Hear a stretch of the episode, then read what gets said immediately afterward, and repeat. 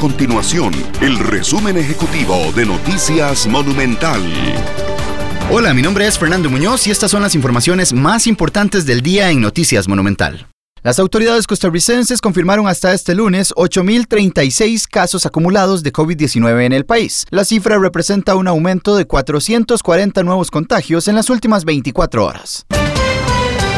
Además, las autoridades confirmaron que ascendió a 161 el número de personas hospitalizadas por el nuevo coronavirus. 30 personas permanecen en una unidad de cuidados intensivos.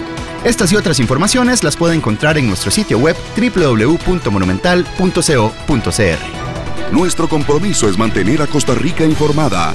Esto fue el resumen ejecutivo de Noticias Monumental.